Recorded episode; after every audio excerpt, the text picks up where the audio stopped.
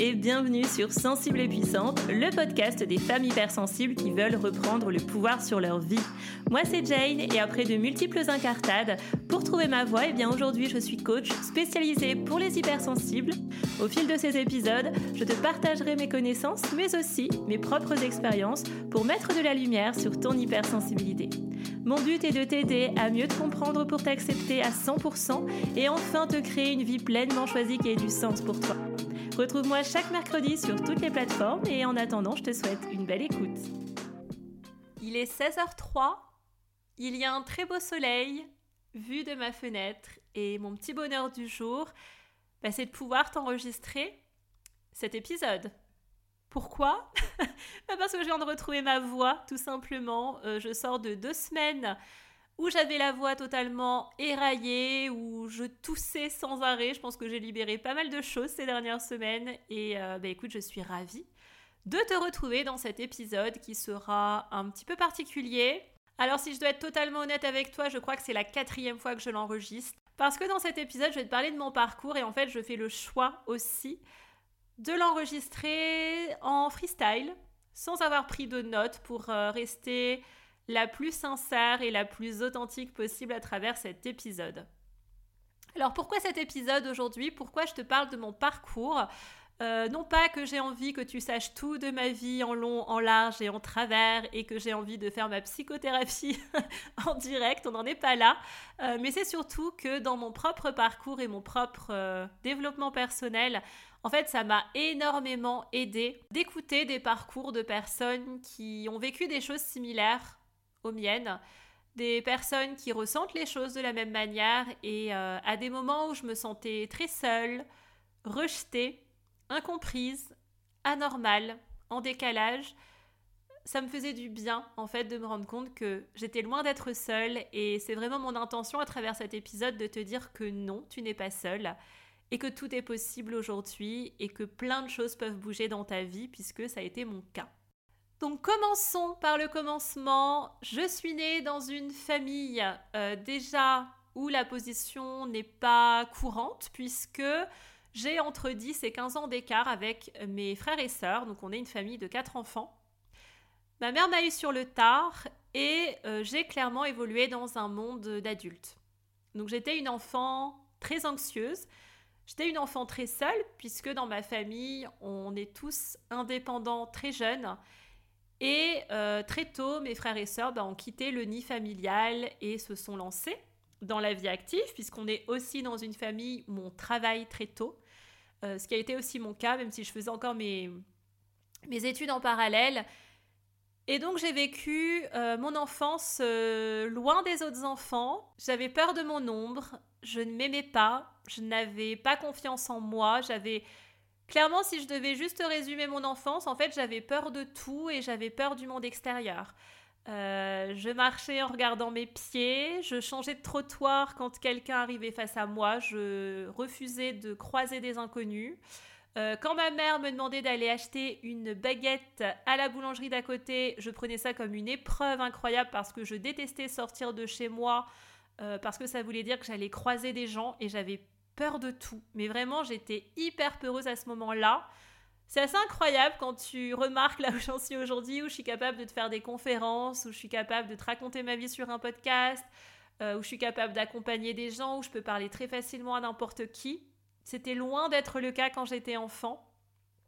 Et vraiment, j'avais euh, une mésestime de moi qui était plus bactère. Et ça, j'ai mis très longtemps à m'en sortir.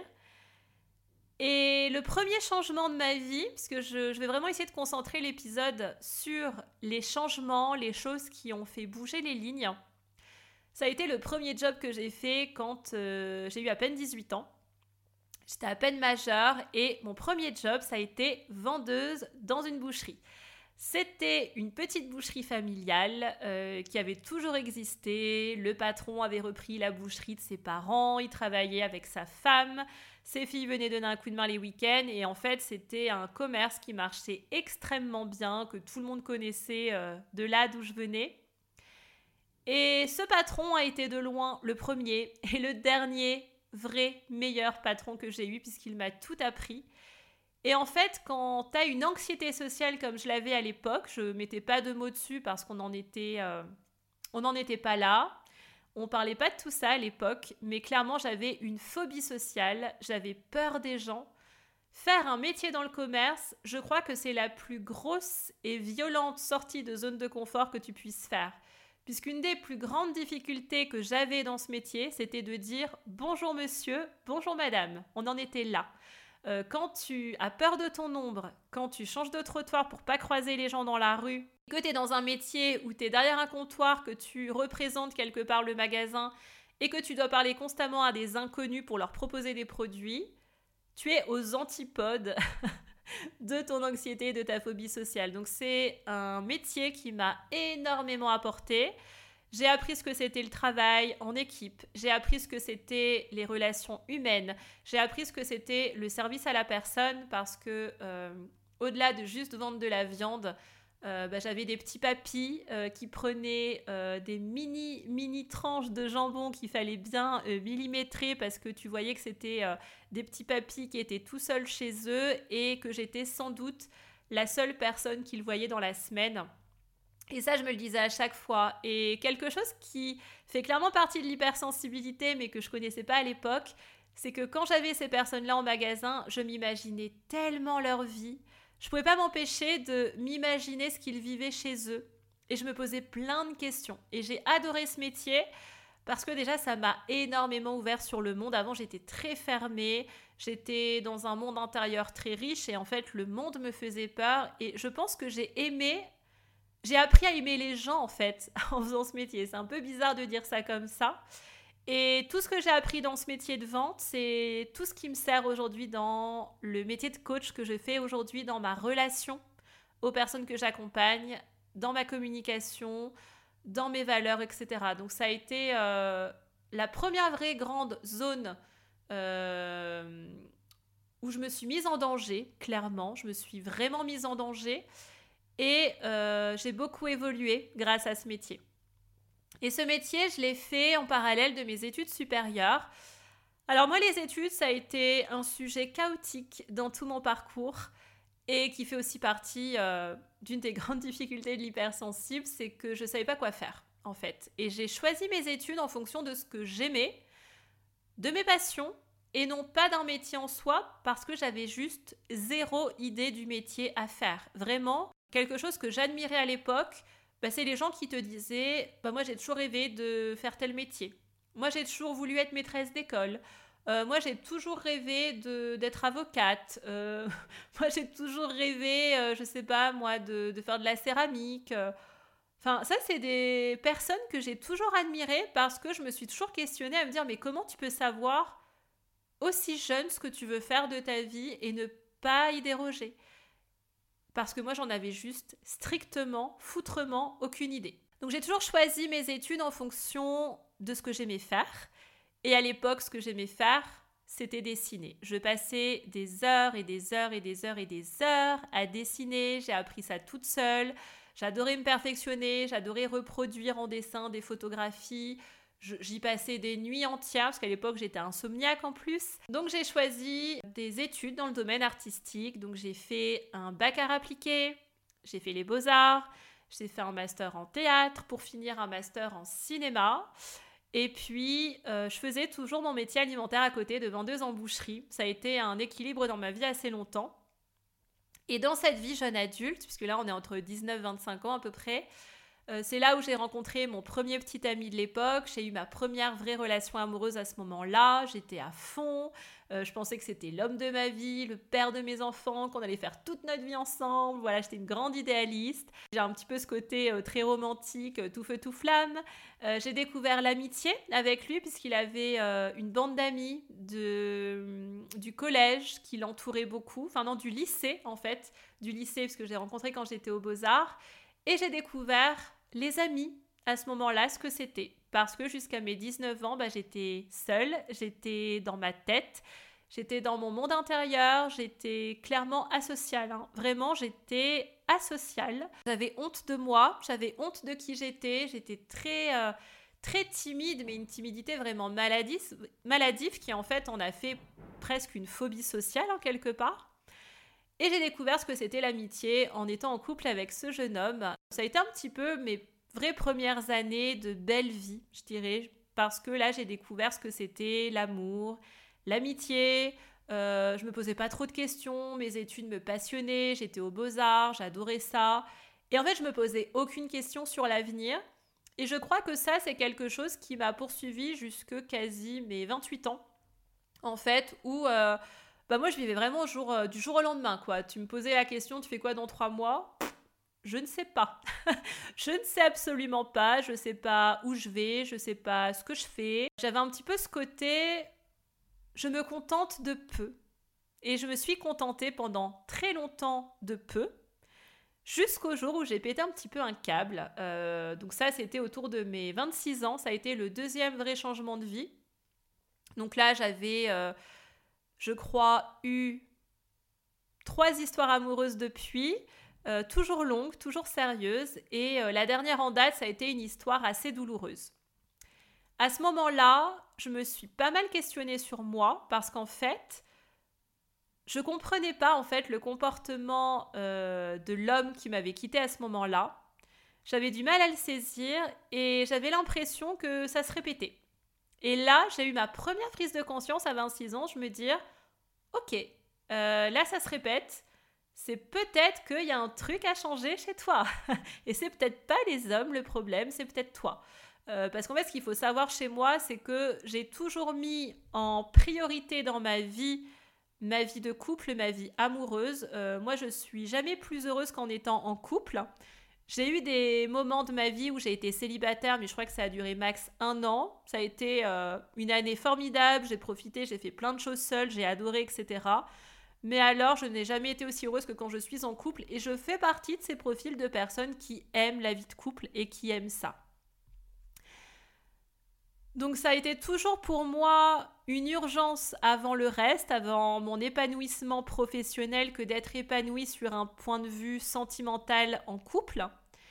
Et là, j'ai cueilli à nouveau euh, une déception qui était toujours pour les mêmes raisons. C'est la troisième fois que je me le prenais en pleine figure où là, je me suis dit, là, il y a un truc qui cloche. Et c'était aussi une période où à ce moment-là, je voyais un petit peu mes copains, copines partir. Euh, euh, partir à l'aventure, s'en aller, etc. Et c'est vrai que jusqu'à mes 26 ans, ce que j'avais remarqué dans mon parcours aussi en tant que jeune femme, c'est que je me cachais beaucoup derrière mes partenaires. Euh, je me faisais pas confiance, en fait, je, je faisais rien toute seule. Donc en fait, je ne me faisais pas confiance parce que je faisais toujours les choses avec mon partenaire. Je faisais pas les choses pour moi-même. Et là, je me suis dit, il faut que tu te challenges. Et c'est vrai que ça, ça fait aussi partie d'un de mes traits de caractère, c'est que j'ai un côté très radical, je suis un peu euh, tout noir, tout blanc. Et en général, quand je fais un travail sur moi, je le fais de manière très radicale. Et en fait, il n'y a pas de demi-mesure avec moi.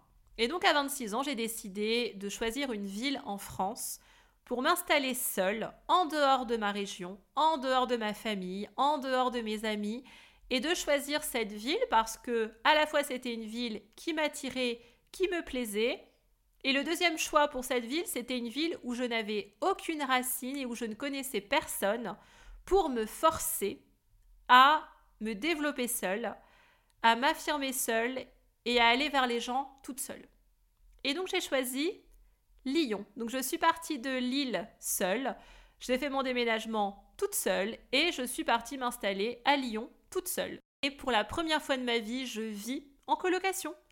Je découvre la colocation, je découvre la vie en communauté, dans une CAPS. Donc c'est un projet de coloc euh, avec un projet solidaire dans le quartier. Euh, je me retrouve dans une résidence assez particulière avec que des autres colocs, puisque le, projet CAPS, c'est un projet assez euh, singulier. Donc ça a été vraiment un petit peu l'auberge espagnole pendant un an euh, et, clairement ça a été une année assez chouette quoi parce que je me suis vraiment révélée en fait à ce moment-là. j'ai découvert que j'étais pas si asociale que ça. Je suis beaucoup sortie, j'ai pas mal fait la fête, j'ai rencontré beaucoup de personnes. Enfin vraiment j'étais en mode je profite au max, au max, au max de la vie. Lyon c'est une ville qui est très dynamique en plus parce que une des raisons qui, a fait aussi que j'ai souhaité quitter l'île, c'est qu'en fait, Lille, il y a un petit peu ce côté village quand tu viens de la région, quand tu connais bien la ville. En fait, je connaissais les lieux par cœur, je recroisais tout le temps les mêmes personnes. Et j'avais un vrai, euh, un vrai souffle de nouveauté. J'avais envie de nouveau, j'avais envie de nouveaux lieux, de nouvelles personnes, de nouvelles activités. Et donc, j'ai débarqué à Lyon et par le plus grand des hasards, une de mes colocs avait un de ses euh, anciens colocs, elle, je crois, euh, qui faisait un stage dans une entreprise d'huile essentielle. Et donc, j'ai eu un plan comme ça pour faire euh, un job là-bas, puisque j'ai terminé mes études à Lyon en master cinéma beaucoup de déconvenus à la fin de mes études, pas du tout de sens dans un milieu où il y a énormément d'ego. Non, mais vraiment, le milieu culturel et artistique, j'ai vu des choses où je me suis dit euh, non, je n'ai pas envie, je n'ai pas envie de faire partie de ce monde. J'avais beaucoup d'idéalisme, beaucoup d'envie, beaucoup d'aspiration, beaucoup l'envie de déjà guider et d'aider les gens à ce moment-là avec euh, le domaine culturel, avec les films, avec la littérature. Et en fait, je me suis retrouvée avec des gens qui avaient un ego aussi gros qu'une pastèque. Bon, bref. Euh, donc à Lyon, en fait, ça a été un moment de ma vie où j'ai fait pas mal de colocations parce que j'avais clairement pas de thunes et je faisais plein de petits jobs que, euh, que j'enchaînais. Je faisais de l'intérim, j'ai fait des inventaires, j'ai fait de la vente en boulangerie, en fromagerie, en épicerie, j'ai fait de la prospection téléphonique, j'ai distribué les journaux gratuits à la sortie du métro.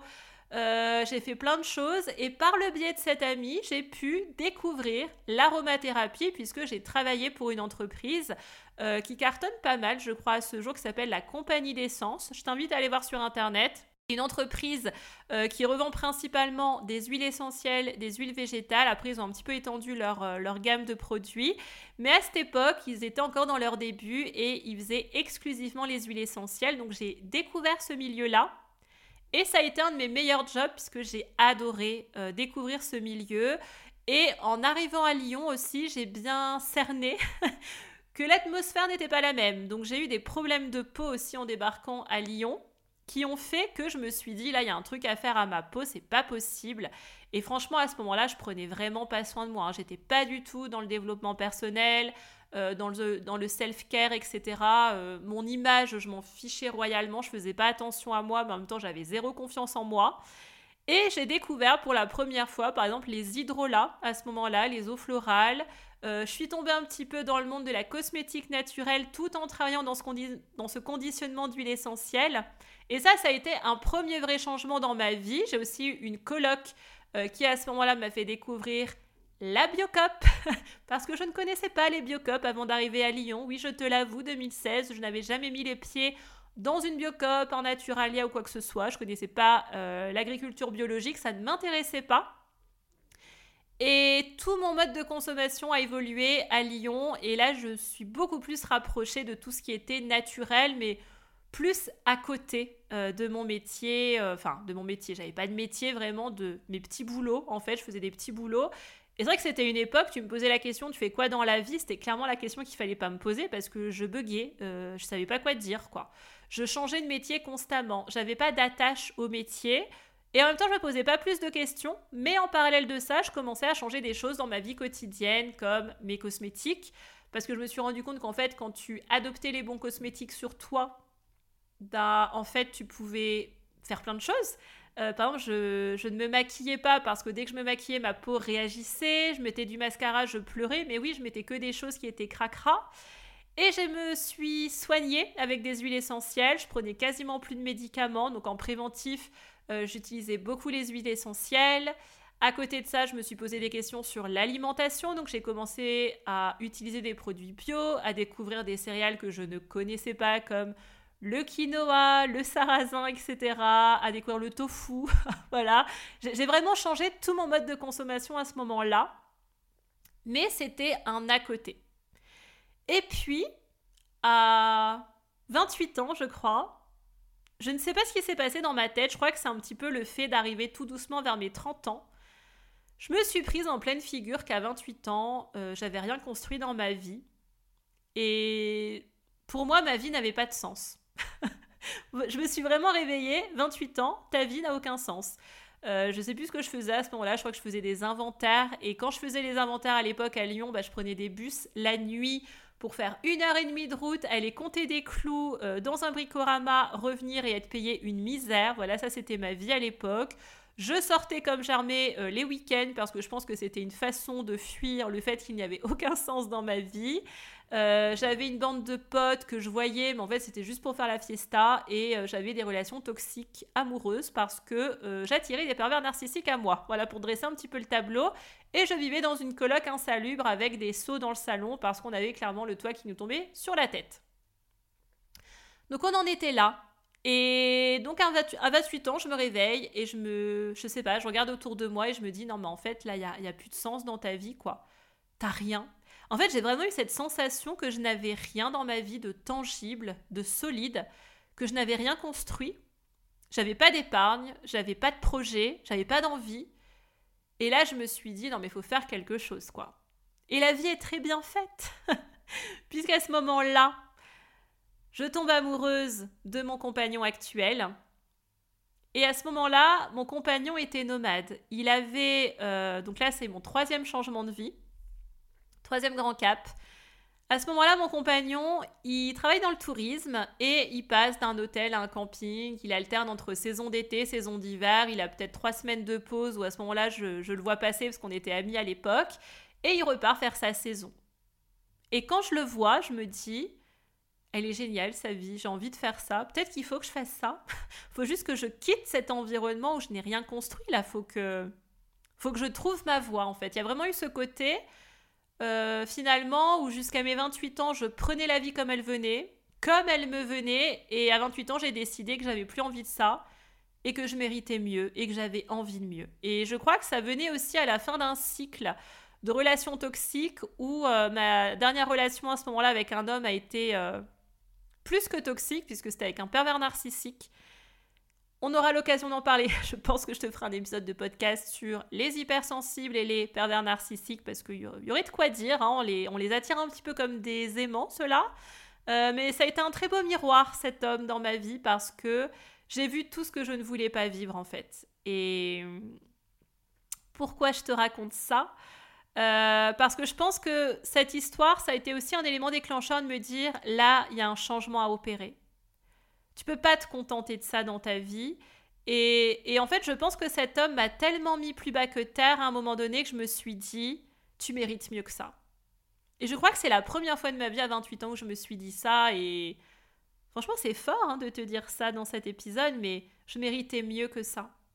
J'avais pas envie de vivoter j'avais pas envie de continuer ma vie comme ça dans le brouillard, à pas savoir où j'allais, à pas avoir de sens, à pas avoir de but, à pas avoir de lumière dans ma vie, et cette lumière, ça a été mon mari. Et comme à chaque fois, dans les moments où j'opère un changement dans ma vie, il est radical, je rencontre mon compagnon. À peine rencontré, à peine mis en couple ensemble, un mois plus tard, je quitte tout, ma coloc, euh, mon job intérim de l'époque, je quitte tout et je le rejoins et je fais ma première saison avec lui dans un camping en Aveyron et ça a été une de mes meilleures, meilleures, meilleures expériences de ma vie. J'ai adoré cette saison. Et en fait, on a enchaîné comme ça pendant près d'un an. On a fait une saison dans un hôtel, on a été cueillir euh, les pommes, on a fait les vendanges. Bon, les vendanges, ça faisait des années que, que je les faisais. C'est d'ailleurs à cette occasion qu'on s'est rencontrés. Pour la petite anecdote, on a ramassé les melons. On est même parti euh, un petit peu à l'étranger, entre parenthèses, puisque c'était à Saint-Pierre-et-Miquelon. Si tu ne sais pas où c'est, je te laisse regarder sur une carte et euh, peut-être que comme beaucoup de nos amis, tu nous diras mais qu'est-ce que tu as été foutre là-bas, Jane? Bah oui, on est parti à Saint-Pierre-et-Miquelon. Euh, mais bref, ça a été une période qui a été euh, extrêmement bénéfique dans la quête de sens que j'avais de ma vie. Bon, déjà, c'était la première fois que je vivais une relation comme ça, et franchement, je te souhaite de tout cœur, si aujourd'hui, toi, tu as envie d'être en couple, tu as envie d'être heureuse avec un homme, une femme, mais vraiment, si tu as envie d'être en couple et d'être épanouie, je te souhaite de rencontrer la personne comme j'ai pu rencontrer cette personne en mon mari, une personne qui te comprenne, une personne qui t'accepte, une personne qui te porte, une personne qui te qui te montre à quel point tu peux irradier sur les autres et comme tu peux tout réussir. Et vraiment, il m'a donné une telle confiance et une telle légitimité à être qui je suis. Et je crois que c'est la première fois de ma vie où je rencontrais enfin cette personne qui m'acceptait comme je suis et qui m'aimait pour ça. Et ça, quand tu es hypersensible, franchement, je crois que c'est ta quête, cette légitimité à être qui tu es. Et c'est une quête que j'ai eue pendant très longtemps. Et en fait, en ayant aussi cette vie de saisonnière, de nomade, parce que clairement à ce moment-là, faut t'imaginer, hein, on passait d'une saison à une autre, on passait d'une région qui n'avait rien à voir à une autre en France, on est parti à Saint-Pierre et Miquelon, on n'avait pas de toit sur nos têtes, on n'avait pas de on n'avait pas de lieu avec des meubles ou quoi, on n'avait rien, on avait juste notre sac à dos chacun et on partait faire nos saisons comme ça. Ça, ça a été notre réalité, notre quotidien pendant un an. Et en fait, ce qui est génial quand tu fais des saisons, c'est qu'il y a deux choses que moi j'ai adorées, qui m'ont énormément aidé dans mon cheminement. Bah, c'est déjà que tu rencontres des saisonniers qui, eux, font ça toute leur vie. On a d'ailleurs aujourd'hui des amis saisonniers, donc on voit pas beaucoup parce que forcément ils courent toujours entre deux saisons, qui font ça toute leur vie en fait. Et ça, c'est des personnes que tu croises pas dans la vie réelle, quelque part. C'est pas des gens avec lesquels tu échanges euh, quotidiennement et c'est des gens qui sont d'une richesse incroyable parce qu'en en fait, ils ont une vie carrément hors cadre de la société. Et c'est hyper inspirant parce que c'est des gens qui se laissent porter par leurs envies, par leurs rêves, par une façon de vivre qui n'est pas courante aujourd'hui en société. Et la deuxième chose qui a été géniale dans ce parcours, ça a été l'espace mental que ça m'a libéré parce que en étant saisonnière, bah moi je faisais un métier qui était ultra physique et je crois que le pire encore c'est quand tu fais de la cueillette de fruits comme cueillir les melons ou les vendanges. En fait, tu es tellement dans des gestes mécaniques que tu ne tu réfléchis pas à ce que tu fais en fait pour le travail juste, tu fais, tu agis. Et alors ça, ça te libère un espace pour penser et réfléchir. Et c'est vraiment un moment où je me suis beaucoup questionnée sur qu'est-ce que j'allais faire de ma vie. Et c'est là où j'ai commencé un petit peu à faire le lien avec des choses que j'avais initiées à Lyon, comme la cosmétique, l'aromathérapie, la nutrition, l'agriculture bio, le côté développement personnel aussi, puisque ça a été mes premières lectures sur le sujet. Et puis, je cherchais quoi faire, je me posais quand même des questions à me dire, bon là, autour de tes 29 ans à peu près, il serait temps de choisir ce que tu fais de ta vie. Et là, je tombe sur une vidéo d'une personne qui parle de son rendez-vous chez sa naturopathe. Et c'est la première fois, à ce moment-là, c'était il y a 6 ans, c'est la première fois de ma vie où j'entendais le mot naturopathe. Je ne savais pas ce que c'était et je ne connaissais pas. Et ça a eu cet effet de mettre sur un plateau tout ce qui m'intéressait à l'époque. La nutrition, tout ce qui est naturel, la cosmétique naturelle, le développement personnel, l'humain, et en plus de ça, euh, c'était un métier que je pouvais faire de manière indépendante, autonome, à mon compte. Parce que ça, ça a été la seule, euh, on va dire le seul dénominateur commun de tous les métiers que j'ai eu en tête à un moment donné. La seule chose qui était sûre pour moi, c'est que je quittais le salariat.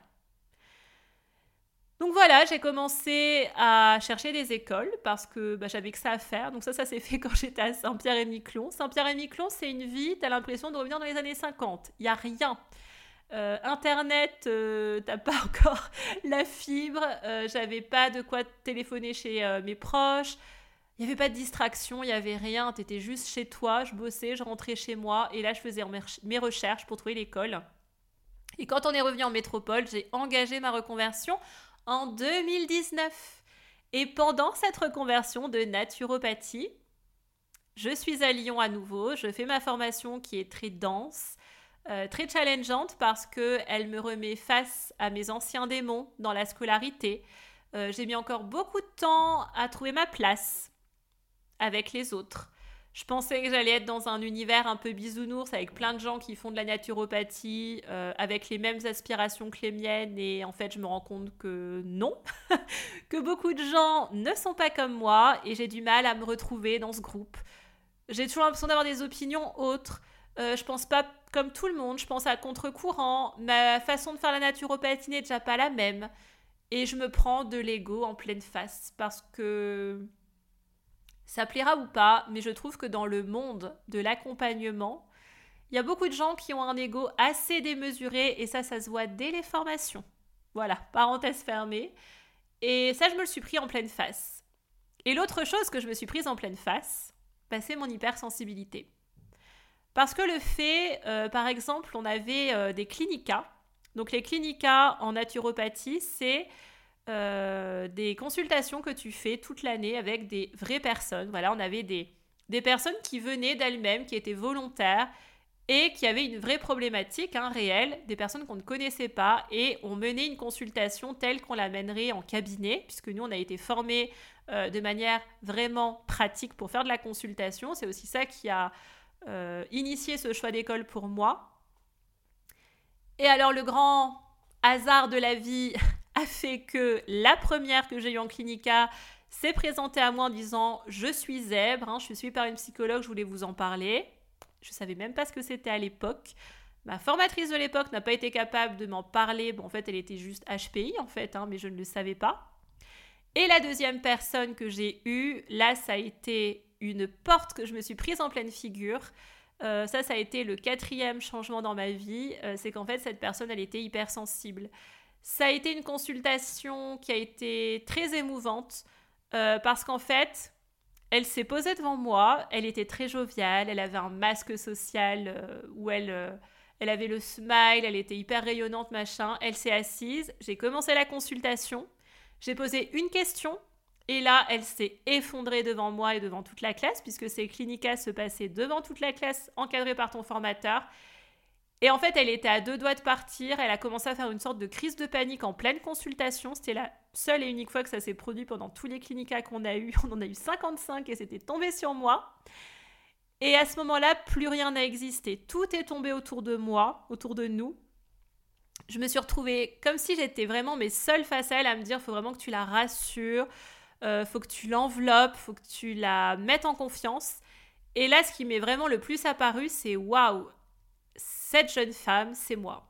Donc moi, à cette époque-là, j'avais 31 ans, elle, elle devait être autour des 23-24 ans.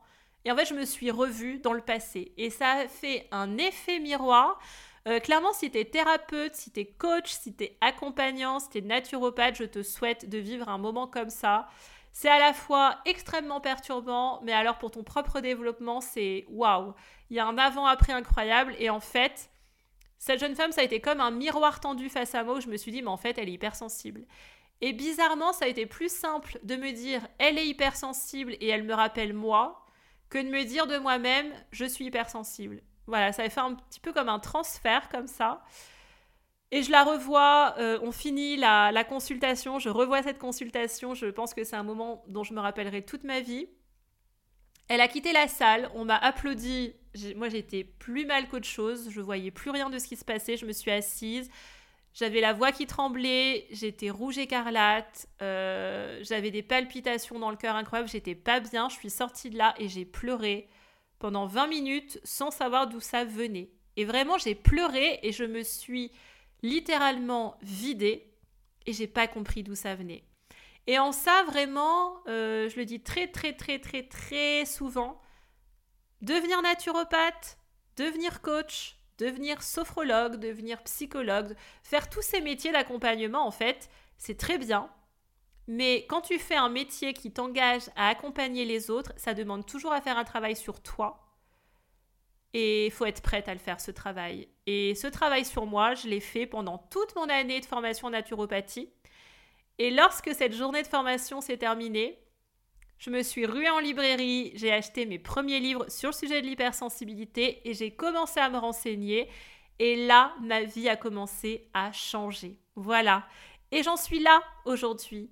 Aujourd'hui, j'en suis là parce que Découvrir mon hypersensibilité, ça a été la première étape de ma vie qui a tout changé. Et en fait, quand j'ai compris cette hypersensibilité, cette partie de moi, quand je l'ai révélée, je me suis rendu compte et j'ai pris conscience du nombre d'années que j'ai passé à mettre dans l'ombre une version de moi, ma véritable personnalité, et à quel point j'avais caché ça derrière ma carapace, derrière une façade, pour me protéger des autres, pour me protéger du rejet. Jusqu'à mes 30 ans quasiment, j'étais derrière une carapace. Ce n'était pas moi que je montrais. Je ne me montrais pas, je ne me révélais pas, parce qu'en fait, je ne savais même pas qui j'étais. Et ça, ça fait partie aussi de l'hypersensibilité. Et cette découverte de l'hypersensibilité chez moi, elle a suscité beaucoup de questions, beaucoup de doutes, plein de choses qui me sautaient à la figure. J'avais vraiment cette sensation quand j'ai découvert que je l'étais, comme si tout s'effondrait sous mes pieds à me dire mais je commence par où? Et je me revois aller voir chacun de mes formateurs, leur poser des questions, je cherchais en vain des réponses, je cherchais en vain des parcours de personnes hypersensibles pour trouver des premières pistes pour m'en sortir. J'en ai parlé à ma formatrice en psychologie, puisque j'ai eu une capsule de psychologie pendant ma formation de naturopathe. La psychologue n'a été en aucun lieu capable de m'aider. J'en ai parlé à des formateurs, aucun n'a su me guider sur l'hypersensibilité. Et en fait, quand je voyais l'impact qu'avaient certaines de ces clinicas, certains de ces clinicas plutôt, sur moi, je voyais bien que je vivais pas les choses de la même manière. Les autres passaient à autre chose parce que faut quand même, euh, si tu connais pas l'univers de la naturopathie, une consultation en naturopathie, la moitié de la consultation, c'est l'histoire de vie de la personne. On établit ce qu'on appelle l'arbre de vie. On voit le parcours d'une personne, on voit ce qu'elle a vécu, ses traumas, ses blessures, ses difficultés, ses blocages, etc. Et on se retrouvait face à des histoires où moi, je, ne m'en remettais pas. Je passais quatre jours à essayer de m'en remettre. Et je comprenais pas la réaction des autres. Ça, c'est aussi quelque chose qui, euh, bah, qui fait partie aussi quand tu es hypersensible, qui fait partie de toi, c'est que tu as souvent du mal à comprendre finalement le manque de réaction des autres. Puisque toi, tu, tu réagis à fond, quoi. Tout est intense, tout est profond, euh, tout est toujours plus fort chez toi que chez les autres. Et à ce moment-là, je me sentais mais vraiment perdue. Et ça a été le début d'un vrai cheminement personnel où je savais quelque part quelle piste emprunter et où chercher les réponses parce que j'avais déjà un mot qui était posé. Et de là, bah, j'ai été beaucoup plus loin. Je me suis formée aux fleurs de bague parce que c'est un outil génial pour réguler les émotions. Moi, c'était vraiment les émotions, le cheval de bataille, le nerf de la guerre. À ce moment-là, c'était ma façon de vivre les émotions. Je comprenais pas parce que ce qui a été aussi étrange quand j'ai découvert mon hypersensibilité, c'est que à ce moment-là, je n'arrêtais pas de pleurer comme si je m'autorisais à pleurer en sachant que j'étais hypersensible. C'est très bizarre, j'aurais pas de, euh, de choses, euh, comment je vais dire, logiques par rapport à ça. Je saurais pas te l'expliquer, mais ça a été assez étrange, comme si je, me nettoyais, je me vidais de quelque chose. Et, de là, j'ai commencé à me former, à me former pour que bah, l'hypersensibilité n'est plus de secret pour moi, puisque je me suis posé énormément de questions là-dessus, à ce sujet, et c'est aussi pour ça que j'ai voulu créer ce podcast, pour que toi, tu n'aies plus ces questions et que tu puisses y voir plus clair là-dessus. Et aujourd'hui, cette hypersensibilité, ce n'est plus un obstacle à dépasser pour vivre sereinement. Ça fait juste partie de moi, c'est juste moi. Et c'est pas forcément synonyme de fragilité. Et heureusement pour moi, la vie a fait que j'ai découvert cette hypersensibilité avant d'accompagner les autres. Parce que je pense que ça peut être très violent de la découvrir après quand tu es déjà dans un métier d'accompagnement. Et de toute façon, il n'y a jamais de hasard et on attire toujours à soi des clientes qui nous font travailler sur nos parts d'ombre et sur ce que nous, nous-mêmes, on a à traverser. Et moi, je n'ai attiré que des hypersensibles. Et la chance que j'ai eue aussi, c'est de la découvrir en étant naturopathe parce que j'avais l'outil pour réguler tout ça. En naturopathie, on a beaucoup de connaissances sur le système nerveux, par exemple. Le système nerveux chez l'hypersensible, il est très singulier. Je t'en ferai un épisode complet euh, à part sur le sujet, sur la physiologie. Mais en tout cas, le premier pas que j'ai eu dans mon évolution et dans mon parcours, c'est que la naturopathie m'a permis aussi de comprendre d'où ça venait. Euh, d'ailleurs, pendant ma formation de naturopathe, j'avais un mémoire à rédiger. Je l'ai rédigé au sujet des enfants hypersensibles et de comment les accompagner grâce à la naturopathie. Euh, puisque l'apport des neurosciences puis de la physiologie m'ont amené beaucoup de réponses, puisque moi, une des premières questions que je me suis posée, c'est euh, mais pourquoi je suis comme ça Pourquoi j'ai cette merde qui me tombe dessus Pourquoi ça tombe sur moi Et pourquoi je suis comme ça en fait Pourquoi je vis les choses de manière aussi différente que les autres Et moi, juste de lire euh, tu es différente, tu te sens en décalage, c'est normal, tu es hypersensible, ça ne me suffisait pas. Je voulais plus de réponses.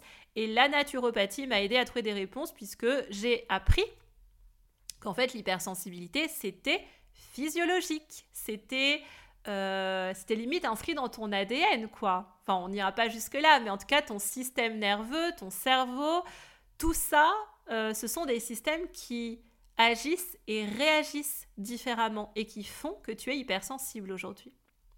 Ensuite, j'ai pu me former aux fleurs de bac. Les fleurs de bac, c'est un des outils du naturopathe que moi j'ai découvert pendant ma formation et que j'ai nettement approfondi puisque j'ai une formation de conseillère agréée. Ça, ça m'a énormément aidé dans la régulation, puisque je n'aime pas le terme gestion des émotions. Et aujourd'hui, mes émotions, je suis hyper à l'aise avec ça. Bon, en plus, en HD, j'ai le centre du plexus solaire qui est défini, donc moi, j'ai aucune difficulté avec mes émotions, mais c'est des choses que j'ai apprises parce que pendant très longtemps, ça n'a pas été le cas. Euh, de toute façon, je les refoulais, hein, mes émotions, je les contrôlais, je les mettais bien sous le tapis, j'étais bien derrière ma carapace à me protéger parce que pour moi, les émotions, c'était signe de vulnérabilité, la vulnérabilité, c'était signe de faiblesse. Aujourd'hui, je suis plus du tout là-dedans et ça a été très complémentaire en fait dans mon travail d'introspection. Et ensuite, dans mon parcours, ce que j'ai découvert, ben, ça a été quoi? La numérologie et le human design qui ont été mais vraiment des catalyseurs puisque grâce à ces outils de personnalité, en fait, je suis un petit peu sortie du côté que hypersensible puisque je pense que c'est un piège euh, de ne se définir que par ce prisme-là. Pour moi, il y a un prisme de l'hypersensibilité, mais encore une fois, c'est une partie de ta personnalité. Et tout le reste de ta personnalité, tu la comprends davantage grâce aux outils de personnalité comme la numérologie et comme le human design. Et grâce à eux, en fait, je me suis sentie légitime dans qui je suis. J'ai pu beaucoup mieux me comprendre au-delà de l'hypersensibilité. C'est un petit peu comme si les autres pièces se remettaient un petit peu euh, ensemble et ça a vraiment transformé mes réactions et mes relations parce que euh, ces outils-là te permettent véritablement de définir tes besoins à toi, uniques et spécifiques. Il y a tes besoins en tant qu'hypersensible, mais il y a aussi tes besoins en tant que personne unique et singulière. Et encore une fois, tu n'es pas que hypersensible. Voilà, j'espère sincèrement euh, que cet épisode euh, un petit peu plus long que d'habitude euh, t'aura aidé à savoir un petit peu plus bah, qui je suis, à peut-être à ce que ça puisse entrer en résonance avec ton propre parcours. N'hésite pas à venir me parler euh, sur Instagram si tu le désires, si tu souhaites m'en dire un petit peu plus sur ce qui a pu résonner ou pas chez toi et si tu as des questions qui euh, émanent de cet épisode. En tout cas, euh, moi, mon but, sincèrement, c'est de t'apporter des premiers éléments de réponse. C'est de te dire que tu es normal aujourd'hui, que c'est OK, que l'hypersensibilité, c'est une partie de toi, mais ça ne définit pas tout, ça n'excuse pas tout. Et j'espère sincèrement euh, te donner la motivation aussi à travers cet épisode de te montrer que tout est possible. Aujourd'hui, tout est possible. Euh, jamais je n'aurais cru pouvoir créer la vie que je me suis créée aujourd'hui. Cette vie, elle me ressemble. Euh, elle est moi. Elle correspond à mes valeurs. J'ai rencontré la bonne personne. On est les chanceux parents d'un petit garçon que j'adore. vraiment, je m'épanouis dans mon rôle de femme, de maman, d'entrepreneur. J'ai trouvé ma place dans le monde du travail, j'ai trouvé ma place dans le monde des relations, j'ai trouvé ma place dans ce monde et je te souhaite la même chose. Voilà, je pense que je ne pouvais pas mieux finir cet épisode. Je te souhaite une excellente écoute de tout ça. Prends le temps de digérer tout ça et je te dis à très vite pour un prochain épisode. Merci d'avoir écouté cet épisode jusqu'à la fin. Si tu l'as apprécié, je t'invite à le partager tout autour de toi, à t'y abonner et pourquoi pas me laisser un avis 5 étoiles sur ta plateforme d'écoute préférée. Et moi je te dis à très vite pour un nouvel épisode sur Sensible et Puissante.